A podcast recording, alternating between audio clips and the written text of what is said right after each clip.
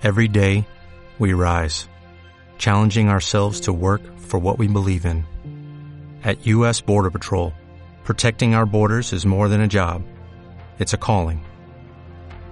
Agents answer the call, working together to keep our country and communities safe. If you are ready for a new mission, join U.S. Border Patrol and go beyond. Learn more at cbp.gov/careers.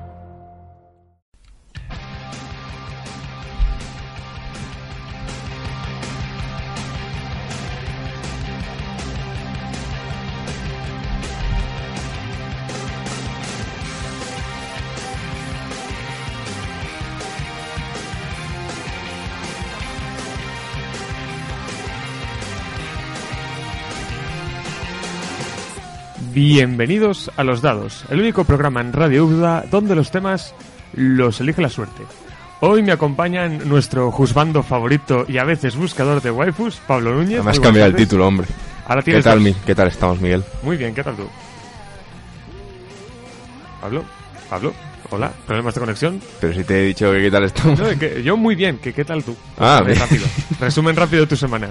Perfecto. Ha, ha sido de siete días y todos al completo. Joder, semanas de siete días, ¿quién, quién lo diría? Nuestro cancaneador ya no sabemos tampoco a qué nivel, porque a veces que es profesional y otros un poco amateur. Roberto Lagartos, muy buenas tardes. Eh, ¿Qué tal, Barce? Buenas tardes. Pues no canónico, o sea, yo salgo cuando me toca, el jueves, el viernes. El El martes sábado. todavía no... Siento decepcionar a que qué, pero no voy a salir los martes todavía. Si fuera Erasmus, sí, pero... Ahí no, está, tú intenta ojalá. engancharte a los Erasmus, que es cada Eso vez es, más divertido. es, buena, buena faceta, claro que sí. Hoy tenemos no uno, sino dos invitados, y nuestro primer invitado es un proyecto de filósofo, Nacho Díez, muy buenas tardes. Hola, buenas tardes. ¿Qué tal todos? Muy bien, un primer invitado que más o menos dominas el tema que vamos a tratar hoy. Eh, domino aspectos estéticos del arte en general y soy aficionado en cine en particular. Así que. O sea, que nada, No. na- nada, nada en absoluto. Así que me he venido a divagar. Nada, eso es ma- más que suficiente en este programa. Y ahora sí que tenemos un experto cinéfilo, Pablo Vega, muy buenas tardes. Buenas tardes. No, hombre, yo de todas maneras me considero amateur, porque esa categoría para toda la vida. Pues sigue aprendiendo siempre. Amateur en la vida es buena Amateur. definición, la verdad. Amateur en la vida, experto en el cine y le das el giro ahí inesperado. Es que le traes con la vitola de experto y claro, le estás poniendo en un compromiso. Siempre, es. siempre es experto dentro del programa, ¿eh? Al menos. Mira, no hay experto nadie en nada salvo Eduardo Inda en Que es en casi todo. todo. lo que hace, que Es sí el que es cuñado. experto en todología. Es el cuñado. ¿Sabes? Esos son los expertos, pero el resto nada. Eh, pobre, pobreci- pobrecito a quien le toque. Bueno. Vamos a, a matizar eso. Como siempre, antes de comenzar el programa, me gusta explicar el formato, que es que al final del programa anterior tiramos un dado en el que elegimos qué tema vamos a tratar en el siguiente.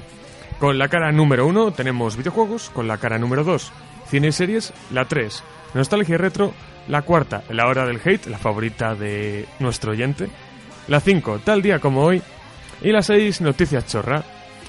En el programa anterior, eh, La Hora del Hate, que os recomendamos indispensablemente, salió que en este de hoy trataríamos tal día como hoy.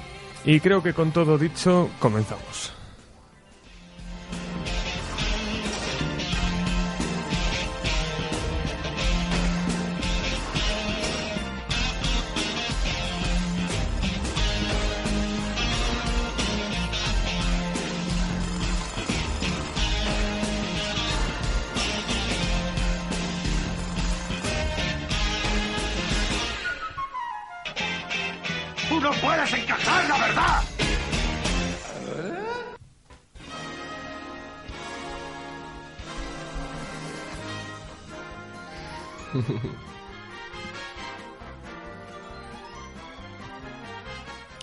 Este es el tema original de los Oscars, fantástico, utilizado en muchísimas series como en Los Simpson. Hablas mucho, Hamil. Ni siquiera terminaste tus estudios de Jedi.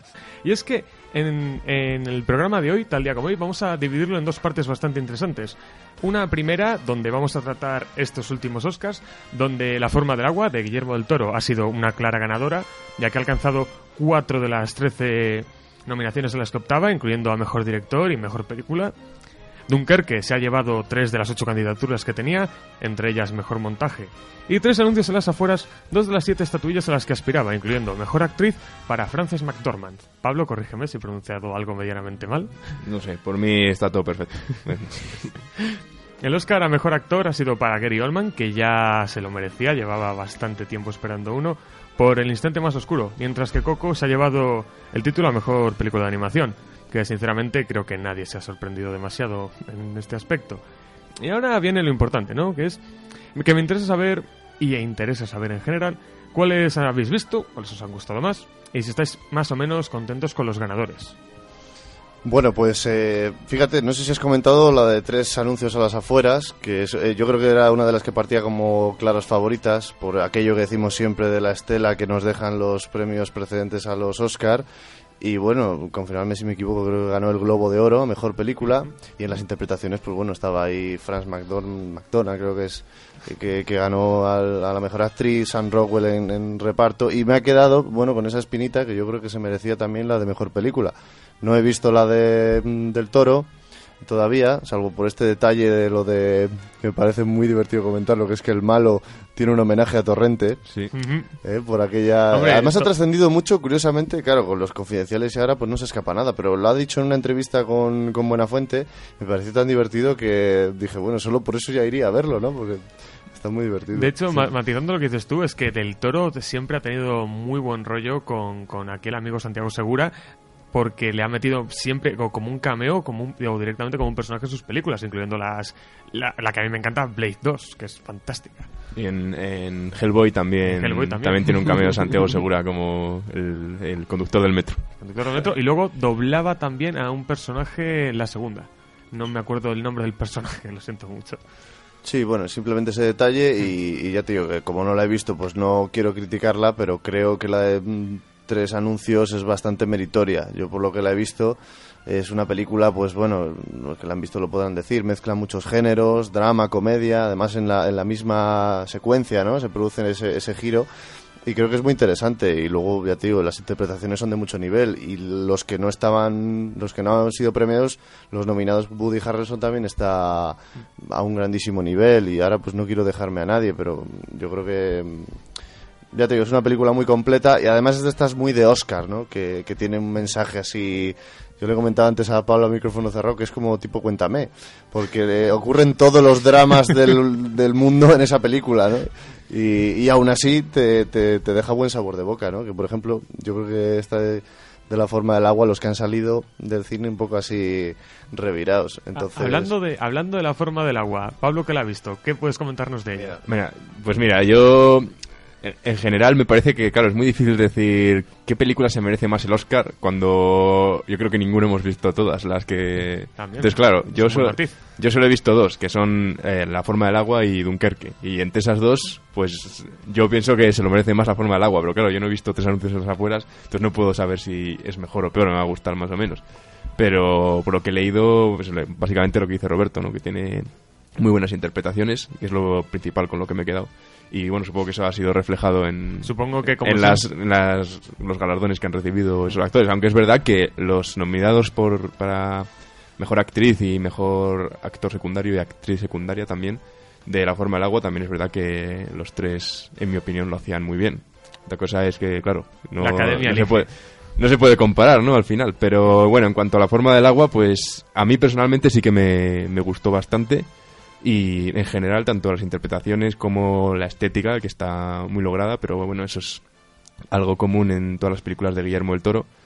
Y, y bueno, pues yo creo que finalmente la Academia le, le ha dado el Oscar que casi se lo debía, ¿no? Porque es un director que yo creo que ha mantenido un muy buen nivel durante toda su carrera y finalmente pues ha recibido esta recompensa. Le tenían que haber dado un Oscar de alguna manera por Pacific Rim. Yo lloraría. Mejor monstruo. La que ha quedado un poco tapadilla a mi gusto es, en general, Déjame salir. Yo esperaba un, no, algún premio más, que oye, es una película novel de, nunca, de Jordan Peele y, me parece muy buena, pero me esperaba un poco, un poco más, no de ella, que la película es fantástica, sino más nominaciones, más premios. Pero ha ganado mejor guion original. ¿eh? Sí, sí, exactamente, ese me- es un ah. premio muy gordo. Es un premio muy gordo y yo estoy contentísimo con él, pero me esperaba algún premio más. No voy a decir que quizás mejor película, pero...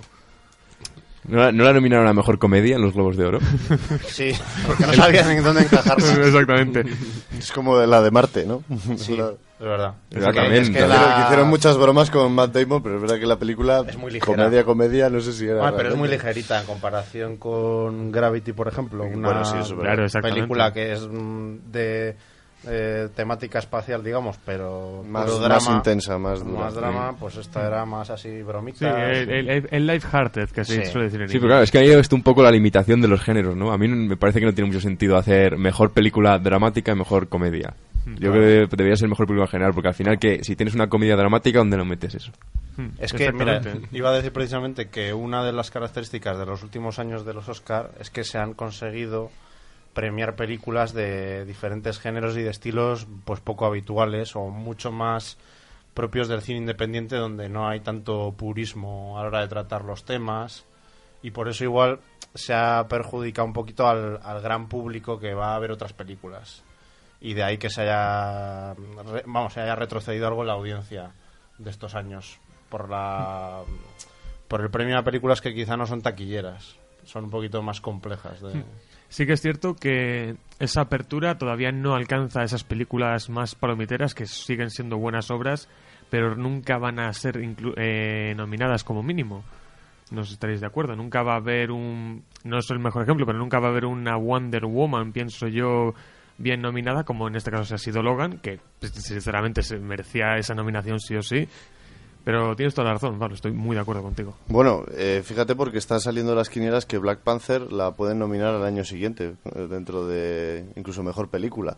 Entonces yo creo que ahí el género de superhéroes sí que va a despertar un poco. Disney, Ni- Disney filtrando billetes ni- para No, ello. no, no, yo creo que, yo creo que, bueno, no la he visto todavía, lo lamento y me gustaría verla, pero dicen que es muy buena película y además sería un, un capotazo al, al cine de superhéroes que desde Christopher Nolan, que es un poco el, el invitado independiente a estas películas, ¿no? Y que aportó un granito de arena muy interesante y él todavía se queja de lo maltratada que fue El Caballero Oscuro. Eh, bueno, que recibió un Oscar, es verdad, por, por la interpretación de Sí, Ledger. normal. Y fue Pero- nominada a mejor película. Y fue No, nominada no, a mejor no, película. Ni No, no, siquiera. No, No, no, no, no, creo fue que no. nominada. Juraría, No. juraría que leí que sí. No, no, entonces yo creo que es verdad que esa, esa estela que se ha creado con, con este tipo de películas, pues bueno, han sabido aceptarla unos y veremos a ver, ¿no? Porque con esto de que se olvidan las películas que se hacen de un año para otro, pues no sé yo si va mm, a resistir la quiniela, porque ya sabemos que ahora se nominan prácticamente las películas que salen entre octubre y enero. Mm, esas y esto es un error que me parece un poco... Tienen una, una preferencia notoria que las le te obliga mucho a hacer cam- cambios estratégicos en cuando sacas tu película. Pero sí, eso lo hacen las propias distribuidoras. Exactamente. Obligan, eh, a ti te obligan ahora mismo, si yo quiero ser nominado a los Oscar porque mi película trata temas muy de Oscar, ya automáticamente, ya mi, mi- mis seis primeros meses ya quedan automáticamente, automáticamente li- limitados porque aunque yo tenga la película acabada, ya tengo que sacarlo, lo que has dicho tú, Roberto. Octubre, diciembre, más o menos. los tres- Y automáticamente me tengo que pasar ahí. O incluso, si tengo suerte, exclusivamente a verano, pero casi ni ahí me arriesgaría. Si yo fuera un director o un distribuidor. Es que a la gente se le olvida muy rápido las cosas y a lo mejor en enero sale un peliculón y dicen, Buah, mejor película del año ya en enero, pero en diciembre ya nadie se acuerda de ella. Bueno, poco- pero no sería problema tanto de la gente, sino de los que eligen la película, ¿no? O sea, es el criterio... Sea, la gente aquí no opinamos respecto a quién se merece... Bueno, Hombre, pero opinamos que- respecto a quién se merece mejor el, el Pero mejor Oscar, pero finalmente es como los- un comité los- de expertos. Los miembros de la academia son personas también. Hay Son una- hombres blancos en general. hay un sí que hay un problema muy grande de eso de co- memoria a corto plazo que se borra demasiado rápido porque al fin y al cabo que son seis meses o, o incluso menos Eh, sí, particularmente a mí, por ejemplo, me parece que la década de los 90 seguramente fue la última en la que más o menos se puede acordar todo el mundo de qué películas ganaron cada año. O sea, es decir, pues en el 90 Bailando con Lobos, en el 91 la, El Silencio de los Corderos, en el 92 Sin Perdón, en el 93 La Lista de Schindler. Joder, es que son peliculones que han aguantado muy bien el, el paso del tiempo, y en mi luego son opinión. incluso atemporales a día de hoy que eso siempre es un factor a tener en cuenta muy importante Y lo que comentábamos, que son películas de mitad de año, por ejemplo, Sí. y reciben el Oscar al, al siguiente. Entonces, es. bueno, ese es un criterio comentado aquí el compañero, que es verdad que se ha mantenido por parte de la Academia y que puede que sea un tanto insustancial, porque se están dejando de premiar quizá películas que lo merezcan, ¿no? no sé si además dentro de esto estaréis muy en desacuerdo eh, parcialmente desacuerdo no pero sí que digáis esto no se lo merecía con alguna lo hemos comentado antes un poco pero con alguna película o algún detalle algún premio que no os parezca correcto en general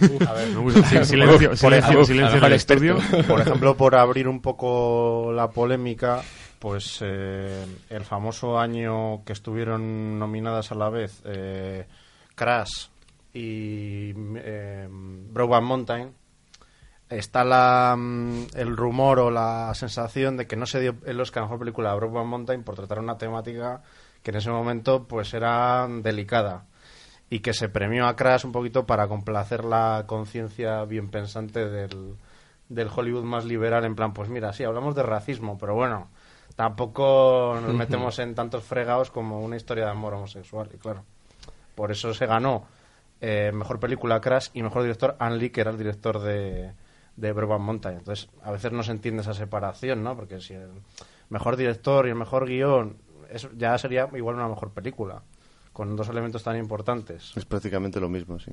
Claro. Bueno, yo así de polémicas no Por recuerdo. decir una, ¿eh? Que yo... Sí, yo igual. Yo, por ejemplo, recuerdo el año 92, que lo comentábamos antes además, que es el año que el mejor actor lo gana Al Pacino por esencia de mujer. Mm.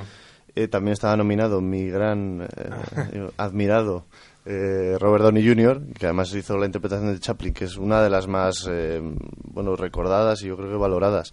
Y es por esto aquello que decimos de que al final a los actores hay que pagárselo, ¿no? De alguna forma o de otra.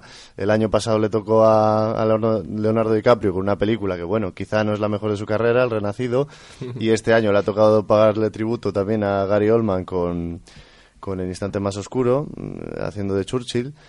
Y bueno, son, yo creo que es la academia tiene estas cosas, ¿no? Que al final lo que, lo que no te da un año, pues te lo da el siguiente, o bueno, in- intentan ser ecuánimes, que quizás no es una palabra que a la hora de entregar premios tenga algún sentido, pero yo creo que esto lo tienen en cuenta. Y al final, pues bueno, te toca cuando te toca. Sí, ni es la mejor película de Al Pacino ni la mejor interpretación de Al Pacino. eso quiere decir, Y sí. pasó lo mismo, por ejemplo, con Scorsese. Ni la de Gary Oldman este año probablemente sea la mejor interpretación, pero como no tenía mucho rival, pues bueno, Pues eso. También, no, y hay un efecto de arrastre eh, bastante grande, de- que es lo que dices tú, Roberto, de que a lo mejor en tres años has sido nominado, en los tres no has ganado nunca, y ya el cuarto año, que o bien no te enfrentas a una competencia muy grande, que es lo que ha comentado Pablo, o bien, aunque te enfrentas a una competencia muy grande, tú ya has demostrado ciertas facetas y a llegar muchas veces a ser nominado y nunca ganar, que ya casi se te concede de forma automática. Hay un efecto de arrastre que, por un lado, no me parece del todo mal, pero por otro, no, soy, no estoy muy cómodo a grandes rasgos, como habéis comentado con DiCaprio. sí, es un buen resumen de lo que he dicho yo.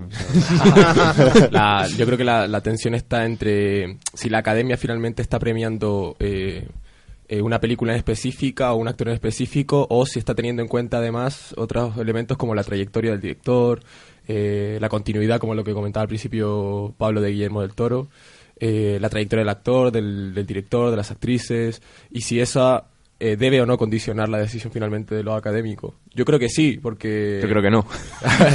yo, bueno, yo creo que sí, porque... Pero yo, bueno, quería abrir una, otra cuestión yo más general eh, respecto a esto de las polémicas que preguntaba. Yo no entiendo por qué hay tan pocas películas de comedia, a lo mejor aquí el amigo nos puede ayudar, películas de comedia que se llevan eh, el, el Oscar a la mejor película. O sea, ¿qué pasa con la comedia? ¿Qué pasa con la comedia? Uh, ves a Pablo Pues que, que está los- calentando está muy bien hombros. Yo sé quién se ha quejado hace poco de- del tema de la comedia. Creo que Seth MacFarlane ha sido, ¿no? Uno de estos que ha salido reivindicando la comedia. Fíjate, ni, que, ni ca- que él fuera la Dalí de la Eso- iba- a decir yo, Porque, madre, sobre, todo, Tenemos que contar con él para que salga la comedia. sobre todo en cine, porque hombre, en series estaremos de acuerdo que sí que tiene ahí dos eh, Bueno. baluartes. Yo me, guardo mi opinión No, sobre bueno, las yo, series no las he visto. Hablamos de Padre de Familia y American Dad, que todo el mundo lo sabe. Yo no creo que sean especialmente buenas, pero En para, mi opinión, no. para la comedia sí que han aportado cositas. Sí que justo lo que comentabas tú, que todos los años que siempre sale justo un cómico o un director de comedia o alguien especialista en comedia que justo reivindica eso, que era, no sé si ibas lo, que ibas a comentar tú, Pablo, de, de que todos los años es Oscar y no hay ninguna comedia o nada por el estilo y alguien cómico sale quejándose de por qué no hay comedias en los Oscars. Pues mira, haciendo un tal día como hoy hace 20 años, te puedo decir que Titanic ganó 11 Oscars, un año que estaban nominadas a Mejor Película también, Full Monty Y maravillosa. Mejor Imposible, la de Jack Nicholson. Eso sí que es fantástico. Y son dos buenas comedias, Sí. ¿no? Y te ríes con ellos y son... Y además son y tratan- buenas películas. Y son buenas películas, buenas. pero se fueron de vacío, creo que igual eh, la de Mejor Imposible se llevó Mejor Actor y Mejor Actriz, que ya es bastante. Mm. Pues ganaron tanto Jack Nicholson como Helen Hunt. Hombre, es que Jack Nicholson... Pero claro, era la ceremonia de Titanic, se llevó 11 Oscars, chicos, ¿eh? no dejó nada para los demás. El titular sería Titanic ahoga las aspiraciones. Hunde, hunde. Es que te lo digo porque yo he puesto la- el título de mi crónica que me tocaba hacer de los Oscar, lo he puesto así, la forma del agua ahoga las aspiraciones de mío. anuncios a las afueras. Ah, muchas gracias. Eh, De verdad, Robert, Y fuera, fuera del estudio. Y yo creo que esa ha sido una de las últimas veces que yo recuerdo así de memoria, porque también hay otro ejemplo que es el de Bill Murray, que estuvo a punto de ganar el Oscar por Los in Translation, Mm. que bueno, eso era una mezcla de drama y comedia, pero bueno, si quieres ponerlo Pero es como un comedia, cómico, ¿no? Pues es un cómico. Bueno, Steve, es- perdona. Y sí. no lo pudo ganar porque se cruzó Son Penn por medio y adiós. Dicen que es bastante insoportable Son Penn trabajar con él. No le conocemos. Amigo, no, yo, Pues digo yo como el otro día estuve de copas como- con él y es un y es pesado. insopor- No, pero muchos Pues mira, por, ej- comentado. por ejemplo, hablando de cómicos, Steve Carrell, que también ha dado un Es giro a su carrera un poquito, ¿no? Estuvo nominado hace poco por Foxcatcher. Eso es. No recuerdo el, el director, ¿quién era? De... es que bueno, me pillas una independiente de, Sí. de estas que hablaba del, del tema de la lucha libre y tal. lo voy a mirar. Y, y también estuvo ahí, a punto de llevárselo, ¿no? O sea que es verdad que con los cómicos yo creo que hay una, una deuda pendiente. A José Mota no le dieron el Goya tampoco. O sea. O sea, es decir, no le dieron el Oscar. Pero a Dani Rovira sí. Dani Rovira, sí, mal dado, por cierto. Estoy, estoy harto de Dani Rovira. Le tenemos hasta en la sopa, la chico. sopa. Esta Es mañana- amigo de los perros, de los chinos, de bueno, de, de un montón de, de razas. Ya está bien, Ahora tío. que lo dices, esta mañana... Y esta- además te digo una cosa, lo hace por ella, porque la que le gustan los perros es a Clara Lago. Estoy harto, chico. Ah. El otro día estaba en Viva la Vida, lo quité. Lo El otro día, ahora que lo has la dicho, resistencia también. el otro Vaya, día vaya. abrí yo el frigorífico y ahí estaba. No, está Dani en Rovira, partes. Se despierta Dani Rovira por las noches impactado por estas declaraciones. No, no, una cosa, y, lo- y sus monólogos es que encima no me gustan. O sea, me parece un tío... A ver, te ríes porque... Ah, ah, dice ríes, con cierta te ríes de él. Pero Esto es el minuto del hate. es verdad, perdón, perdón. No puede, no puede faltar He en todo una el cosa, programa. Robert, de verdad, vamos a dedicar una parte del programa todos los días a la que sea tu minuto del hate. Tienes 60 segundos para, Es que no para desparramar de es algo. Cosas que odio de Dani Rovira. Oye, tú eres el director de este espacio, pero al final, ¿qué vamos a hacer? Bueno, yo propongo que cambiemos la segunda parte del programa a, sacar mierda de Dani Sí, Rovira. exactamente. ya está. Y todos contentos. Oye, una cosa, yo que no, yo que en realidad no soy muy seguidor de, del cine académico, digamos, al año, sino que me gusta seguirlo después. Eh, ¿Ha afectado, uy, perdón por aquí lanzar preguntas, no sé si... Lanza, lanza. no, pero ahora que, que veo gente que, que controla un poco más de cine que yo, eh, que tenemos el espacio de compartir con Pablo, eh, ¿cómo ha afectado, bueno, según dicen, porque yo he leído, a mí me gusta, personalmente me gusta mucho eh, un actor que dicen que no se ha llevado el, el Oscar por la polémica que ha tenido sobre los supuestos abusos sexuales, que, que es, ¿cómo se llama este? Joder, siempre se lo digo James a Pablo. Franco. James, James Franco, Franco. siempre se me olvida, el malo de Spider-Man, siempre se lo digo a Pablo. James Está bien, Franco, eso también me es gusta un, mucho buen como matiz, actor. es un buen matiz para saber identificarle. ¿eh? Me gusta mucho como actor, la verdad, pero, pero bueno, a, a raíz de toda la polémica que ha soltado las actrices de Hollywood, las directoras, las productoras y mucha parte, bueno, el 50% pu- del, del mundo y seguramente de Hollywood también, a raíz de cómo ha podido influir eso en la, en la premiación de los... Yo, de Hollywood. yo desde luego opino que eh, la ausencia de nominación a Mejor Actor para James Franco está absolutamente influenciada por eso. Sí. Yo Sí. estoy bastante de acuerdo. Porque no porque- se puede venir de, de ganar el Globo de Oro a que ni te nominen. Hombre, a ver, no, no tiene que ser solo por el Globo de Oro, sino porque es verdad que era una interpretación pues que todo el mundo la había disfrutado mucho y que la película se sustentaba en que hacía un papel muy agradecido para llevarse premios incluso, sí. Pero por lo menos para estar nominado sí que tenía que estar ahí. Eh, era el factor ahí que estaba justo en la terna de favoritos y de repente se cae.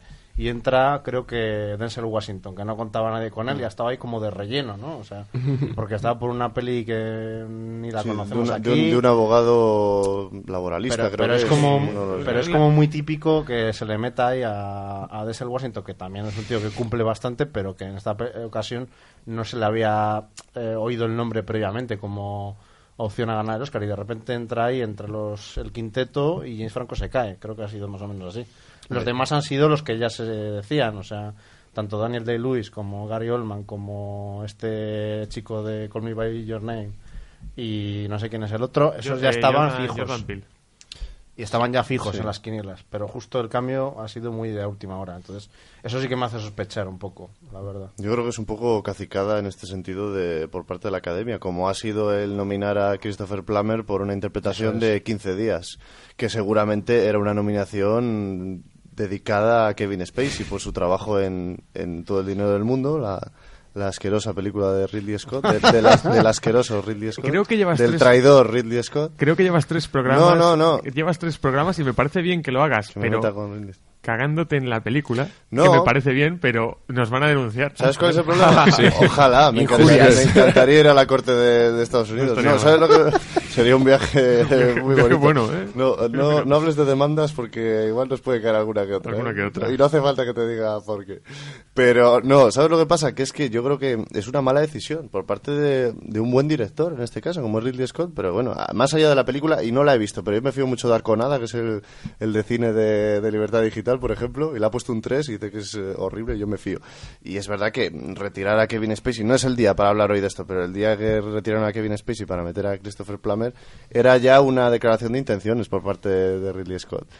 Y la academia lo toma de esta forma y dice, mira, pues además le vamos a nominar, para que veas que somos implacables, para que veáis, ¿no? Que, que nos tomamos muy en serio todo esto. Convirtiéndose así, a un señor creo, de 80 años, convirtiéndose así, creo, en el nominado más veterano de toda la historia de los Oscars, porque se- tiene 88 años sí, además lo comentó Kimmel en, la, en el monólogo. y ya sí. había sido el ganador más veterano dentro del gremio de la actuación, Del porque circuito. ganó hace seis años ya con más de 80. Claro. Mejor actor de reparto. o sea Y, que- y seguramente sea una magnífica inter- interpretación, no lo discutimos, pero es, es que es de estas cosas que cantan.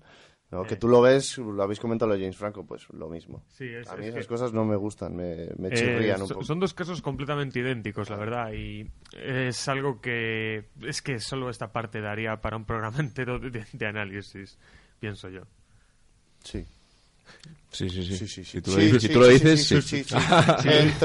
Entrevistón, Ya ya está. Y en cambio dándole otra nominación más a Meryl Streep, ¿no? Es Que- verdad. Que es como la otra cara de Como, la como lo ha dicho nuestro presidente Donald moneda. Trump, es overrated, ¿no? Overrated. Sí, dijo que era la actriz más sobrevalorada. Además fue, sí. Sí, ya me acuerdo. No, fue muy curioso porque eh, cuando se levantó Franz McDonald a reivindicar un poco el tema feminista y tal, dijo, Meryl, levántate tú porque si te levantas tú seguro que se levantan todas.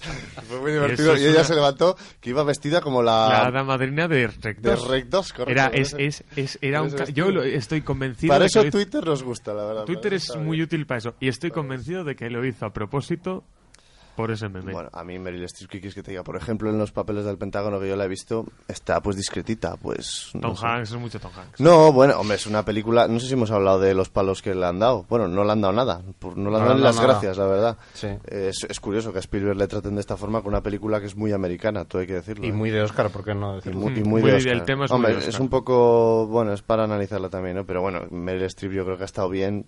No sé, en esa que se lió con Alec Baldwin. En esa me gustó mucho, por ejemplo. Me gusta- Y Steve Martin, se lió No. con dos a la vez. Per- perfecto, para, perfecto para acabar. En plan de, a mí me gustó do- la peli en la que se lió con dos. Eh, A mí me gusta mucho... en- Ah, no. En una peli- en una no, peli se me- mala no es que- ninguna película, solo las que serían con hombres. Me encanta. Un, un- un buen punto y aparte para esta primera parte. Y Pablo, ¿qué, qué, qué me traes hoy? ¿Qué así enfocado con el tema? ¿Qué me traes? Cuéntame. Pues os traigo una bueno, canción, pieza musical directamente relacionada con el tema de hoy, ¿no? Pues un- uno de los temas principales de La forma del agua del compositor Alexandre Alexandre de, de Pla, o como se pronuncie. Y que me parece a mí pues no sé, un tema pegadizo. La banda sonora de la película está bien, la verdad. No sé si ganó. Sí, ganó, sí. Ganó, sí. Pues mira, con más sentido todavía. Y es el tema de la protagonista, de Elisa.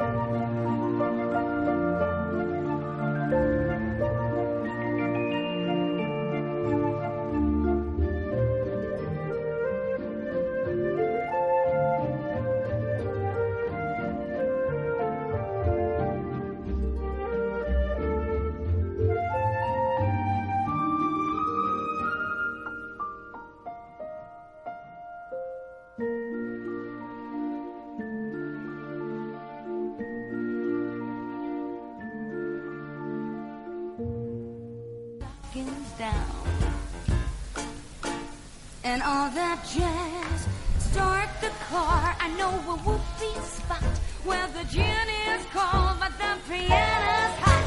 It's just a noisy hall where there's a nightly Esto que estáis escuchando es All That Jazz de la película Chicago, cantado por la fantástica Catherine Zeta-Jones y René Zellweger, una pieza de verdad muy digna de escuchar y una peli que recomiendo ver.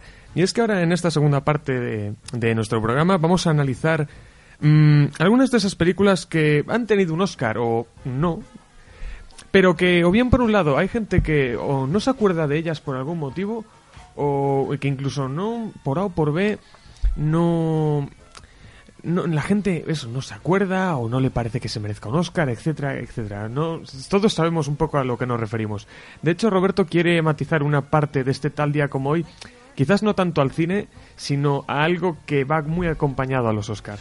Sí, bueno, yo la verdad es que de la gala de los Oscars, que suelen ser bastante soporíferas eh, la mayoría, y yo no sé si ahora hay alguna en la memoria, porque por ejemplo esta última ha sido de la menos vista, creo que desde 2008, que bueno, igual la ven 30 millones de personas, pero eso para Estados Unidos es, es poquita cosa. Y a mí de la gala, ya digo que particularmente me interesa el tema del monólogo. Creo que es una parte fundamental de la, de la gala. Eh, y el presentador, lógicamente, el encargado de, llevarle a cabo, y que curiosamente en Estados Unidos funciona muy bien en todas sus facetas, en todas sus múltiples celebraciones, que tienen mil entregas de premios, y aquí en España no acabamos de encontrar el modelo. Hablábamos antes de Dani Rovira, pues hombre, fíjate que parece una bobada, pero es el único que quizá ha sabido entender un poco la mecánica, lo hizo tres años, si no me equivoco, me parece, dos o tres, me parece que consecutivas, y ahora han metido a los chanantes y ha sido un completo desastre, hablo de, la gala de los Goya, ¿no? Pero, por ejemplo, por contar una anécdota completa, em, Julián López, que fue el encargado de, de conducir los premios Feroz de Movistar, pues em, intentó representar un poco al que viene siendo estrella también de, la- de los Globos de Oro en Estados Unidos, que es Ricky Gervais, con una crítica ácida, ¿no? Durante el monólogo. Le faltó salir con una cerveza para que fuera ya la representación tal cual y no, Eh, y no funcionó. Entonces, yo creo que esto es muy importante reivindicarlo porque los americanos lo hacen muy bien y el resto no sabemos hacerlo, ¿no? Bueno, pues con ese pie de obra yo te quiero contar un poco, mm, compararte tal día como hoy, no sé si exactamente o no, pero en el año 95 salió a presentar la gala de los Oscars David Letterman, el que es para mí el mejor, iba a decir comunicador, no sé, humorista, todo, ¿no? Eh, en Estados Unidos es un referente, ahora tiene su propio show en, Netflix. Y en aquel ¿A año... quién paga Netflix? Eh, sí, bueno, y en aquel año 95, fíjate que no recuerdo exactamente los, los premios, ¿no? igual Pablo luego me puede echar una mano, pero era una gala a priori bastante fácil de, de conducir. Y se quedó con la anécdota eh, de unos chistes muy, muy ridículos y, y a ver si la gente igual lo recuerda, ¿no? los que sean sobre todo fans. Sale David Letterman eh, al escenario, imaginaos, el Teatro Kodak de Los Ángeles, se acerca a la posición donde estaba Oprah Winfrey, la que es posiblemente una de las eh, figuras más importantes de, de la televisión, y en aquella época pues eh, tendría algo que ver con, con la gala. Y dice, Oprah, y luego se gira en el escenario, va a la posición de Uma Thurman, y la dice, Uma. Vuelve a dirigirse a Uma y dice, Uma. Vuelve a Oprah Winfrey y dice, Oprah. Claro, imagínate, la gente esperaba un monólogo pues a la altura de chistes. Sí, la gente flipando. La gente, había muy poquitas risas y de repente, chicos, ¿habéis visto a Keanu? Oprah?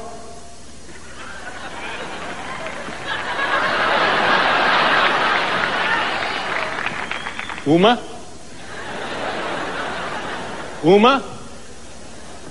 Oprah? I feel much better. Have you kids met Keanu? O sea, hizo una broma con Oprah, Uma y Keanu. Entonces, claro, esto, fijaos, eh, en aquel momento fue un shock eh, anafiláctico para todo el mundo que estaba y la- los palos que recibió Letterman, desde luego, si hubiese existido Twitter, se la habrían comido, ¿no? Igual la habrían echado del programa, no lo sé.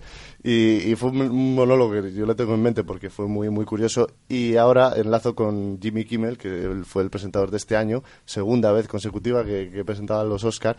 Y fíjate que es muy curioso porque Kimmel siempre ha bebido un poco del estilo de David Letterman, era muy fan de pequeño y, y el monólogo fue totalmente distinto.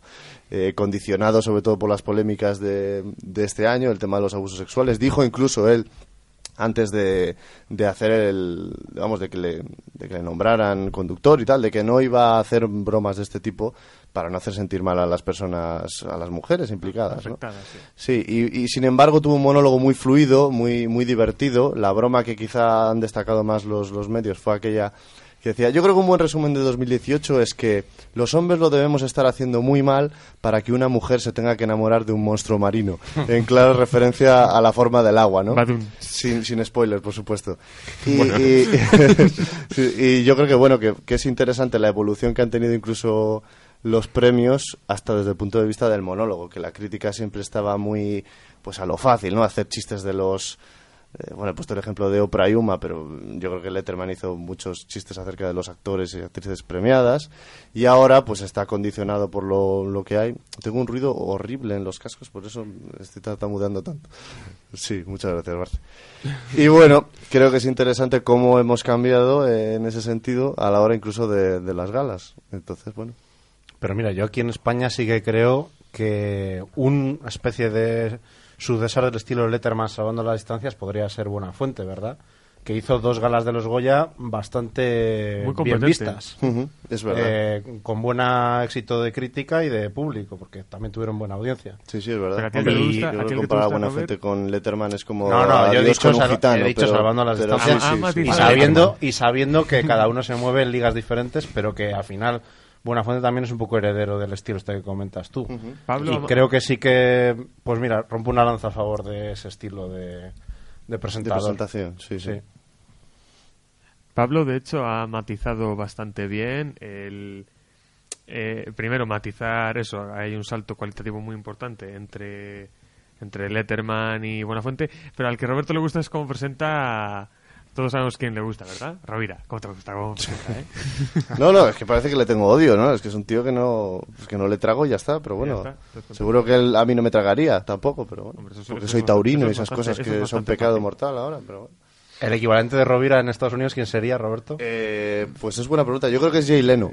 Porque es el Hombre. típico graciosete que todo el mundo le cae bien. No te metas con Jimmy mi Fallon, quizás. No te metas Jimmy con mi Fallon, sería, exacto. Jimmy Ah, Fallon. vale. Como Pablo Jimmy Fallon Motos. no era Digo, Pablo Motas, eso ya- digo, con Leno no te dejo que te metas, que es mi coleccionista de coches favorito. Hombre, Jimmy, Jimmy Fallon es un poco menos baboso que, que Pablo Motos. Bueno, yo- está bastante tranquilo últimamente. No Pablo hablemos del Motos. anticristo en este programa. No, pues sí, yo fíjate, le compararía con Jay Leno, porque es el típico que era el ídolo de América y es un personaje que, bueno, que es más o menos talentoso para hacer chistes, pero yo creo que Letterman era infinitamente mejor que él.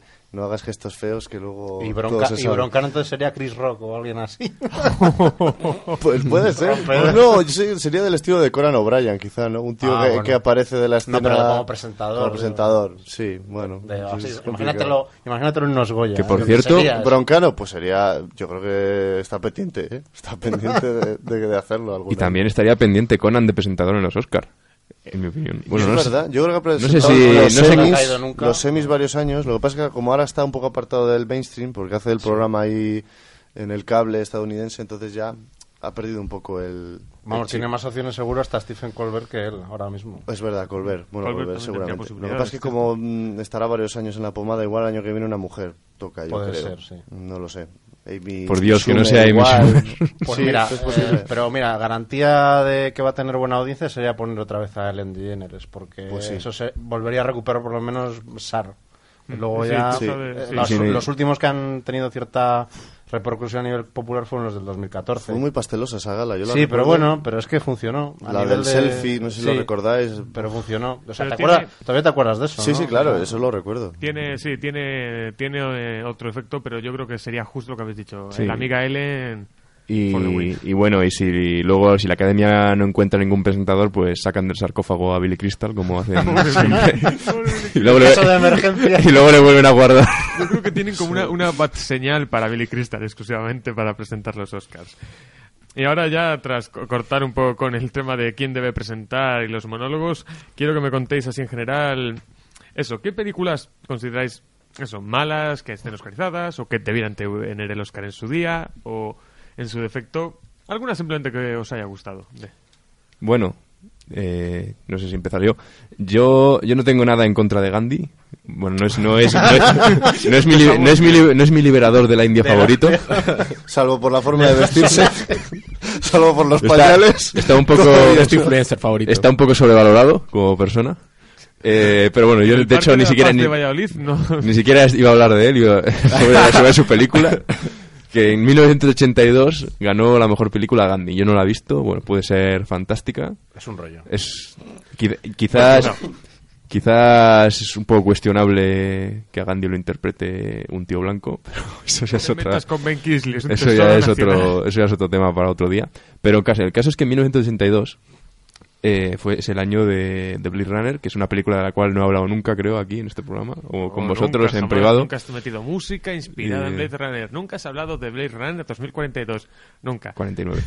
Bueno, perdón. en cualquier caso, eh, bueno, es lo que tiene ser una película de culto, ¿no? Que se supone que cuando te, cuando cuando sales no te hace caso nadie y luego ahí con el tiempo te, te vuelves una pues una película para la historia. Pero el caso es que viendo las nominaciones de, 19 de 1982, que gracias a Wikipedia son muy fáciles de ver, pues me he visto con la ausencia sangrante de Blade Runner en muchas categorías en las cuales tenía que haber estado obligatoriamente incluso haber ganado. Por ejemplo, aparte de mejor película, que eso ya puede ser más discutible, que no esté nominada, que no estuviera nominada ni a mejor fotografía ni a mejor banda sonora original, me parece de traca. Y porque, bueno, no sé si estaréis más o menos de acuerdo, pero la banda sonora de Blade Runner de Vangelis es una obra maestra absoluta y en la fotografía es que ha marcado tendencias para siempre. Ah, La estética cyberpunk prácticamente la creó esa película. Y, y me parece, pues eso, una ausencia sangrante de las nominaciones del año 82. Bueno, este año ha habido polémica con mejor fotografía, que se supone que era una de las claras candidatas. ¿Era mejor Pues fotografía ganado. o...? Ha ganado, ah, ha vale, vale, vale. No. Si ha ganado. Sí, sí, ha ganado. Y la, Runner y la- y la- 2049 y la ha fo- ganado y la mejor for- fotografía. y la forma del agua... No ha ganado mejor fotografía. ¿Pero no le ha quitado uno a Blade Runner? Mm, Pues no lo sé, pero mejor fotografía Mejor la ha ganado un señor que era, eh, no me No sé acuerdo cómo se llama, lo voy a mirar ahora. Después de 13 nominaciones, por fin se ha llevado el Oscar por Blade Ah, Runner. eh, claro, Roger Dickens. Que... Roger Dickens. También es claro, que también de la película de original. Sí. Al fin y al cabo, yo. volvemos, volvemos a lo que hemos hablado antes. Se la llevan, obviamente, merecida Blade Runner. Pero es innegable que la fotografía de Blade Runner 2049 es, es, es una pasada. es- no, que, que quede claro que es muy merecida y al mismo tiempo es de estas que vienen eso, de muy atrás por o proyectos anteriores. Que quede claro que matizo y repito por quinta vez, se la merece porque Blade Runner 2049 a nivel de fotografía, a nivel de estética y el uso del color es fantástica. O sea, no tiene más. No sé si hemos acabado aquí ya con, con Blade Runner o, o Pablo Venga, ya, ya, hora. de- ya he acabado de hablar de mi libro. A hablar de otras cosas. ¿Alguno de nuestros invitados? ¿Al- ¿Algo así, Pablo? ¿Tú tenías algo también en mente? No, pero es que precisamente me ha venido muy bien porque yo iba a decir, eh, ya era hora Roger Dickens por fin que gane mm, el, el Oscar. Le han quitado muchas veces ese premio. Con películas que ha estado nominado previamente como Sicario, eh, Prisioneros, Skyfall, Valor de Ley, El Lector, eh, No es País para Viejos, muchas de los Coen, porque también está O Brother o Fargo, entre otras. Y la primera nominación fue Cadena Perpetua, nada menos, mejor Joder, fotografía. Entonces son peliculones. Ese señor seguro que le han robado en algún momento el Oscar. Tongo. Ha habido un tongo Ha habido un pucherazo a Vamos, golpe- a O sea, a lo mejor tiene ahí un enemigo en la academia. Alguno ha tenido, porque eso efectivamente, después de 13, 12 veces y está ya la decimotercera, dice, bueno, pues ya era hora. Pero es que, mm, de verdad, justísimo ya por fin que se reconozca, aparte de ese premio que puede ser un poquito como 35 años después, pues mira, Blade Runner se la recompensa 35 años después con la secuela, ¿no? Pero bueno, en este caso me alegré mucho, fue de los premios que más me alegré de, de justos, ¿no? De, Sí. de verdad, igual que de efectos especiales o otra categoría que ganara de esta muy buena película en mi opinión, ¿eh? Sí, no tan buena como la primera, pero muy Pero buena. bueno, muy Venga, buena. tenemos aquí una voz disonante, ¿verdad que sí? Sin nada en contra de Ridley Scott. Ah, no, no, no. no. Yo ya me he metido la pata, ya no digo Le más ha, en todo el programa. gustado, le ha encantado Blade Runner Está llamando- 49, le, le ha gustado Ridley, le gusta el último que ha hecho Ridley Scott. ah, no, perdón. Pues curiosamente, fíjate, eh, además es que lo comentó el director Denis Villeneuve que, que Ridley Scott era como el... No, era insoportable. Era el pesado. O sea, era... Bueno, es verdad que haciendo de, de productor ejecutivo pues tenía que estar mandando y era como, mira, Ridley, déjame en paz. O sea, voy a hacer yo la película, pero bueno, yo creo que es normal también, ¿no? Porque al final es un tío que, que hizo la primera y que estaba muy pendiente de... De que la segunda fuera en consonancia. Eh, Claro, entonces yo creo que es muy complicado, no sé, me quiero- es como poner el ejemplo de un productor ejecutivo que además haya sido presentador de televisión en un programa, pues te va a estar tocando las narices todo el rato porque él ha estado ya ahí, entonces... Ah. eh, pero bueno, es, es curioso, ¿no? Yo creo que agranda la, la leyenda de que este tío es un poco... Sí. Pues no sé, no sé cómo decirlo, especial o, o Particular, perfeccionista. particular, ¿no? perfeccionista. Hombre, es que es un gran director, o sea, yo creo que hay que ensalzar Sí. eh, grandes películas que ha hecho, ¿no? Y- Pero no se ha llevado nunca el Oscar, al igual que no se lo llevó otro británico ilustre como Stanley Kubrick, del que bebe Ridley Scott en muchas cosas, en mi opinión, para el tema este de la ciencia ficción que hablamos. Y, y bueno, en particular, pues Denis Villeneuve, yo creo que ha estado nominado una vez por La Llegada el año pasado, Llegada. pero yo creo que va a ser uno de los directores que si no se tuerce la cosa, se llevará nominaciones en el futuro, al igual que ha pasado ahora con Christopher Nolan, que la nominó por primera vez, recordemos, ¿eh? en la categoría de Mejor Director. Hasta ahora no había sido nominado. Y es uno de los referentes de, de la actualidad a nivel cinematográfico, sin duda. Uno de los pocos que consigue hacer una película taquillera, a pesar de no tener grandes nombres, ni contar con eh, precedentes de una saga como Marvel ni nada, pero consigue hacer dinero en sus películas. Grandes, grandes nombres. O sea, te te refieres a, Dun- a Dunkerque. Sí. Tiene ahí a Tom Hardy y a, Sí, pero- y a Harry Styles. Pero no son los Oh, protagonistas. aguante Harry. No son los, prota- no son los protagonistas, ¿eh? Es que, Están- bueno, es están no- ahí de, Sí, fo- pero de ya, trasfondo. ya el hecho de tener ciertos nombres ayuda. Que estoy de acuerdo contigo, Pablo, en términos de, de que no tira tanto de nombres como de decir mi peli va a ser esto. Claro. Y, Sí, sí. Y es quizás de los pocos directores, además, que, sin ser yo aquí un fan acérrimo, ni mucho menos, eh, hace cine, eso, taquillero, palomitero incluso, pero con eso, toques más de profundidad, que son las típicas películas que gustan en los Oscars. Pues me parece de los pocos, sí. Igual con quizá eso, David Fincher, alguno así, Scorsese que todavía está ahí tirando el carro y tal. Pocos más quedan, ¿eh? No, no crees que quedan muchos. Ahora ya se ha dividido mucho en plan, pues mira, eh, cine de sagas y de franquicias y tal, y luego ya ese cine independiente que se puede llevar premios. Pero hay gente que todavía está un poquito No entre las dos medio. aguas y, y yo creo que tiene mucho mérito. Y eso y es mérito del director, yo creo. Sí. Porque antes has comentado, por ejemplo, Sin Perdón, pues hombre, es una Pues película mira. con sello de Clint Eastwood, pero que es un western. Pero que sin embargo es una extraordinaria película que se llevó el, Sí, el sí. Oscar, ¿no? Y ya está, que es que al final lo que hay que hacer es buenas películas. Yo creo que la gente, no como Ridley Scott, que hace pues... Jode una de cal y una de arena, macho. Claro, claro, hombre, no sé. Gladiator es la película favorita de, de mucha gente. Sí. Entonces, y esa pues tiene nombre propio. Bueno, Russell Bueno, creo que también estaba sí. delgado, que eso ayuda.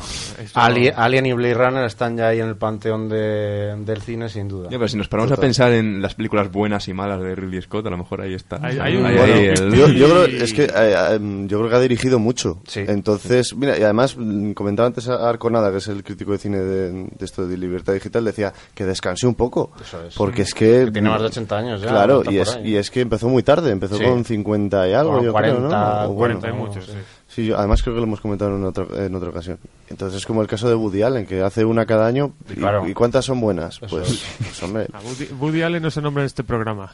No, bueno, yo creo que es, es debatible, pero hay películas buenas y otras que Sí. no, y ya está, por muy fan que seas. De ahí, que- de ahí que haya directores como Tarantino que dicen que a partir de cierta edad ya no vas a dar más películas buenas Yo- y mejor que te vayas ahí, a tu co- casa. ahí sí, ahí cogerá y se de- dedicará a producir pelis de Robert Rodríguez y ya está. No, Técnicamente no, solo pero- quedan dos películas, esta Pero y otra. como que pierdes la frescura y hay un ejemplo que es puede ser ahí el propio Ridley Scott las últimas de Clint Eastwood que han pasado así sin pena ni gloria digamos desde Gran Torino las que ha hecho pues no han tenido mucho para bien de la, crítica es que no. tampoco y es porque ya tiene 87 años y dices bueno es que, que ya qué vas a aportar ya aparte de Yo, yo aquí el problema quizás es el tipo de historias que está eligiendo Sí. para, para contar, que yo creo que no son las más adecuadas, porque son pues eso, cosas muy americanas, ¿no? Por ejemplo, la de, la de que Tom Hanks eh, aterriza un avión, Sí, no recuerdo. Sally.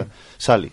Yo creo que es buena película, lo que pasa es que la gente, bueno, es que no cuenta nada interesante, pues bueno, cuenta una hazaña de un, para el que es un héroe americano, y ya está, que igual no merece mm, reconocimiento, pues bueno, Mm, sí, eso que lo es, diga la es un la mercado academia. es un mercado que también mm, hace, hacen cosas muy muy americanas pero que luego fuera pues quizás no, no calen tanto. Y luego no sé si nuestro segundo invitado, que ha estado un poco callado por, por ser su primera vez, no, cohibimos. 100% compren- comprensible, no sé si tienes alguna película así... Yo es que tengo que confesar que no me he visto ninguna película de los Oscars.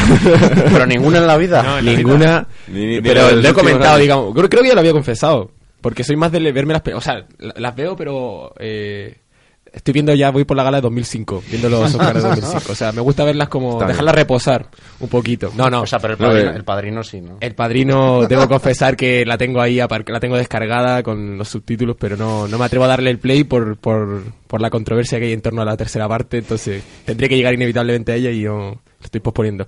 No, pero de estos Oscar tengo muchas ganas de ver una coproducción chileno-española que se llevó un Oscar a Mejor Película de No Habla Inglesa, que es Una Mujer Fantástica y, y esa sí que tengo ganas de verla. Mm, Es una película con ciertos tintes de, de polémica moderna sobre los derechos del colectivo LGTB y que, bueno, tengo, me parece como, aprovechando que es española y chilena, a ver qué tal reencontrarme con una- algunos actores chilenos bien consolidados del cine chileno, que aquí no conocerá nadie. Tampoco los conozco yo, así que no, me, no voy a fardar. los clásicos chilenos. No, pero, pero tengo ganas, tengo ganas. Seguramente, espero que, eh, que Santiago Segura no haga un cameo eh, como conductor ni nada de eso, pero bueno, tengo ganas de verla. Pues yo iba a decir precisamente que viva lo latino porque creo recordar que de los últimos cinco ganadores a mejor dirección son cuatro de México. Digamos, el doblete de Iñárritu, Mm. Ay, Alfonso Dios, Cuarón y ahora Guillermo el Toro. Detalle un poco tonto para mí que hasta que no ganó su primer Oscar, Iñárritu, por el apellido yo creía que era español. No digo vasco. Pero perfectamente vasco, puede vasco. ser un apellido de origen vasco. Sí, Sí, sí, es que yo, yo, claro, yo, Iñárritu, y me quedé en plan de, vaya, un director español que ha ganado, y de repente fui a su página de Wikipedia, fue en plan de, no, es mexicano. Se metió con el cine de superhéroes. Le respondió Robert Downey Jr., por cierto. Muy acertado. Que no va a trabajar nunca con él, ¿no? Y un chiste racista hizo además, porque creo que utilizó una palabra un poco así curiosa y dijo, ah, pues tiene mucho mérito que un mexicano utilice ese tipo de palabras. ¿no? Dios. Sí, sí, fue muy sonada. Pues nada, eso, que me alegré mucho también por Guillermo del Toro en este caso, por ser un director un poquito diferente al, al prototipo de hombre de Mm. Hollywood que... Y además por ser un director Que que no, que por lo menos en mi opinión no va de importante por la vida. No. O sea, no A ver, tú te alegras no como por él, Iñárritu. tú te alegras- O sea, no, por ejemplo, te, te- perfectamente te puede sacar una forma al agua y te saca un Pacific Rim también, que es una película Pablo, palo- mira, palomitera a- y no pasa nada. Sé sincero con este estudio y contigo mismo. Tú no dices eh, que Guillermo del Toro guay porque te gustan sus películas, tal, que también puede ser. A ti te gusta por, por, por Kojima. No, me, Por gusta- me gustaba el buen antes. rollo de Kojima y ahora por el, el buen rollo que sigue teniendo con Kojima. Sé sincero. Que va a ser un personaje del nuevo videojuego de. Hideo Kojima. Toro. Hostia, no menos. Y quiero enlazar un poco ya para casi acabar con lo de Nacho. Que yo quiero hablar de la película Chicago de 2002, que ganó el Oscar a mejor película y que ha quedado un poco tapada en el tiempo, quizás, porque mucha gente a la que yo le pregunto o no la ha visto o, o no se acuerda de ella, etcétera. De hecho, Es que solo he visto esta película dos veces. A ti te veo todas las noches desde hace 11 años. esa ha sido un poco mi excusa para ponerla de, de canción antes de esta sección. No sé si vosotros la habréis visto, os acordaréis. La verdad es que no, no te puedo ayudar. en Tengo- este- No, está, mi madre la tiene en DVD, pero nunca, nunca me he decidido a sacarla y a meterla en esto de DVD, hay una anécdota muy buena en Twitter el otro día. Aitana, la de Operación Triunfo, que viene a- muy a colación de lo que estamos hablando, hablaba de esa cosa rara que se metía en el vídeo. ¿Cómo era? Que veía V, V, V. No sabía lo que era un VHS con ¿De- de- veintipocos ¿De años. qué año es? Y además, no, hombre, es del 99 esta chica. esta chica es muy En jovencita, 99, pobre hombre, pero es que- 99 había pero, VHS rezaba el partes. nunca me he sentido más viejo en mi vida. Hombre, por favor, que es que un VHS o un cassette, es que Sí, sí, esto sí. es eh, Pero cultura sí, popular. Pero, pero, a ver, es como a nosotros no nos- el Laserdisc no nos pilla de época, pero sabemos lo que es, ¿sabes? disquete, O sea, claro, o- eh, Qué disco de- fantástico, qué fantástico formato. Hala. lo que quiero decir, o sea, De- una de- cosa de- devuelvo la conexión. es la ignorancia y otra cosa es... Yo iba a decir, Barzo, una cosa que acabo de comprobar que Chicago no la he visto, pero las otras cuatro películas que estuvieron nominadas a mejor película de ese año, sí. Y no solo eso. O sea, que algo pasa con Chicago. Claro, y no solo eso. Eh, le pasa dos cosas que quería matizar. Primero, se enfrentó a, a- a cuatro peliculones: El. Señor de los Anillos, Sí, sí. eh, uy, Las Horas, Guns of New York, Guns of New York. y El Pianista. y Nada más pianista. y nada menos. Que, o sea, se enfrenta a, a cuatro películas y ganó. Yo creo que porque es la típica peli también que juega mucho a hacer un tributo muy grande a Hollywood y eso a los Oscar les encanta. Pero incluso con todo eso es de los pocos musicales, junto a quizás La La Land en general, que a mí no me aburren, no me parecen malos. ¿Qué? ¿Pero, ¿Y High School Musical? Pero por favor, sí. Eh, eso, Es verdad que tienes tú en contra de los musicales. Que me Yo, yo me declaro Pero- muy fan de los musicales. Soy como el Phil Dunphy de, de, de Chile. No, O sea, pero- Me encantan los musicales. Mis referencias son Y sin, musicales. sin ir más lejos, ya de, no sé, hace un par de años o hace un Pero año. no he visto Chicago, perdón, Pablo. Eh, yo tampoco. sí, el, ap- eh, Sing Street es un musical que es un peliculón. Bueno, peliculón, vamos, es muy entretenido y las canciones son muy buenas. Lo recomiendo. Ala, que ya, ya con Qué el- ignorante eres, Bueno, y las, de, y, las, y las de Pixar, sin ir más lejos, pues todos son Las de muy- Disney muy son fundamentadas. medio eh, musicales claro, y, porque- y lo sí. hacen bien, pero no son como tal. Pero incluso así, si las contáramos, tampoco se- sí que entrarían en esa cal- pa- calidad para mí de no ser aburridas como musicales. Claro, por eso digo. Los pongo en valor, ¿eh? Porque la mejor canción este año ha sido la de Coco. norma- normal, es que son muy muy temazos las de Coco, sinceramente. Bueno, eh, ¿Algo más? Ha habido por una ahí? copia No, ahí. no, Son Son sinceramente. poco- ¿Alguien recuerda todo esto, algún musical más que no sea Chicago y La La Land? ¿De las Pues últimas sí, épocas? de los últimos Yo- años. O sea, bueno, no, años- sin bromear con High School Musical. Eh, se me ocurren dos y las dos malas de narices, que son Mulan Rouge, que la detesto con todo mi alma. Eso eh, lo consideramos los últimos años, eso. Sí, más o ya menos. casi sí. Pero Eh, musical- oh, parece que no, pero- musical, Rouge. musical destacado, podríamos decir. Sí. Y luego Los Miserables. Son que- pocas Los Miserables... Quien la, este- quien la haya aguantado bien tiene un premio meritorio. Son pocas y todas ocupan lugar en los Oscars, ¿eh? Curioso, Es sospechoso. verdad, es curioso cómo... Sospechoso. Bueno, pero es curioso cómo los musicales no, no son tratados como las comedias en los Oscar. Claro. ¿Las Pero comedias musicales? es que al final tú también te llama la atención un poquito lo diferente, lo llamativo. Dices, joder, pues si la peli es buena y encima es un musical, como es el caso de La La Land, pues mira, mm, todos los premios que tenía que haberse llevado, no se los llevó porque Bueno, se cruzó eso ya, ahí eso- el- eso ya lo hablamos el año el pasado, sobre pero... Gate, pero La La Land es un musical durante la primera mitad, porque luego se le olvida completamente. pero bueno, eso ya se habló en su momento. Pero bueno, de las del 2002, por ejemplo, te puedo decir que son fantásticas. Las, las tanto Las la, la sí. Scorsese, que es Guns of New York, me parece pues una peli muy completa, con una de las mejores interpretaciones que ha hecho Daniel Day-Lewis en su carrera, además. Que también juro que eh, juraría que ahí prometió que también iba a ser su última interpretación. Y Eso, en esa acción. época también decía que se retiraba y pues como los toreros, que, Me que siguen reapareciendo cada cierto tiempo. Que ya no se lo Como los Rolling, nueva gira europea. Y, y la del pianista, pues mira, eh, es un pepinazo. Mm, es muy du- es una peli muy Es dura. una peli muy dura, pero igual es la peli definitiva con el tema del holocausto. Ya lo que se hiciera después de esa, pff, es que ya no va a aguantar la comparación, en mi opinión. El niño con el pijama de rayas. No, no, Tampoco, no aguanta la no, comparación. no hay color. La- el libro está bien. El libro, No, bueno, sí, el libro pues, está bien, según criterios. Claro. Le hace... no me ha gustado una mierda. Como- como todo ¿Se en la puede vida. decir mierda en radio? Se puede, se puede. A mí, a mí me parece, por ejemplo, eso injusto que un tío como Scorsese no se lo dieran a los caras tan infiltrados después de haber hecho tantas ser remake, grandes eso le pasa por ser un- remake. siendo un remake además Mm. o sea un tío que ha hecho ya Taxi Driver Toro Salvaje uno de los nuestros Casino eh, Guns of New York eh, La Edad de la Inocencia y de repente te lo dan ya como en plan bueno pues ya toca a Marty pero tío eh, dáselo cuando to- en Claro. los 75 en el 80 que era la época buena Ahora no era el momento. y aún así se conserva muy bien el tío o sea hace pelis de No, no, nivel está muy bien. hasta hoy pero La última silencio, bueno, no me, no me acabó de entusiasmar. Es que no es una peli para nada Claro. del gusto del público contemporáneo. No, no, no, O sea, no. está hecha porque quería él hacerla. Acaba de, de- de terminar de rodar The Irishman. Sí. Va a juntar Pero a se va para Netflix ya. Sí, a Claro. Netflix al final. Sí, sí, sí, directamente. Acaba de tener eh, Robert De Niro, ha juntado al Pacino Con Al Pacino y Joe Pesci. y algo más, sí. Bueno, un peche. Buah, puede estar bien, puede estar bien. Ah, sí. Es una peli que nos debía hace tiempo también, porque lo de Robert De Niro llevan sin trabajar 20 años. Pues sí, verdad. mm, es que también era una, una pareja de artística supuesto, de éxito y con mucho nivel. Ujú. Bueno, y creo que con esto ya es hora de terminar. La verdad es que es un programa que a lo mejor es un- ha quedado un poco largo, pero bueno, mejor, así no sois más rato. Ahora toca el momento, el único momento que requiere, requiere un esfuerzo físico por nuestra parte, que es tirar el dado.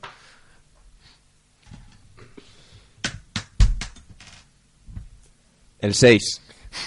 Gra- gracias, chicas, de- eh, gracias, chicas del cupón. Pues eh, en el siguiente programa trataremos noticias chorras. Y hasta aquí nuestro programa de hoy. Esperemos que os haya gustado, como siempre. Eh, y recordad que tenéis una cita en el próximo programa de los dados. Aquí os dejamos con Rachel Songs de Vangelis.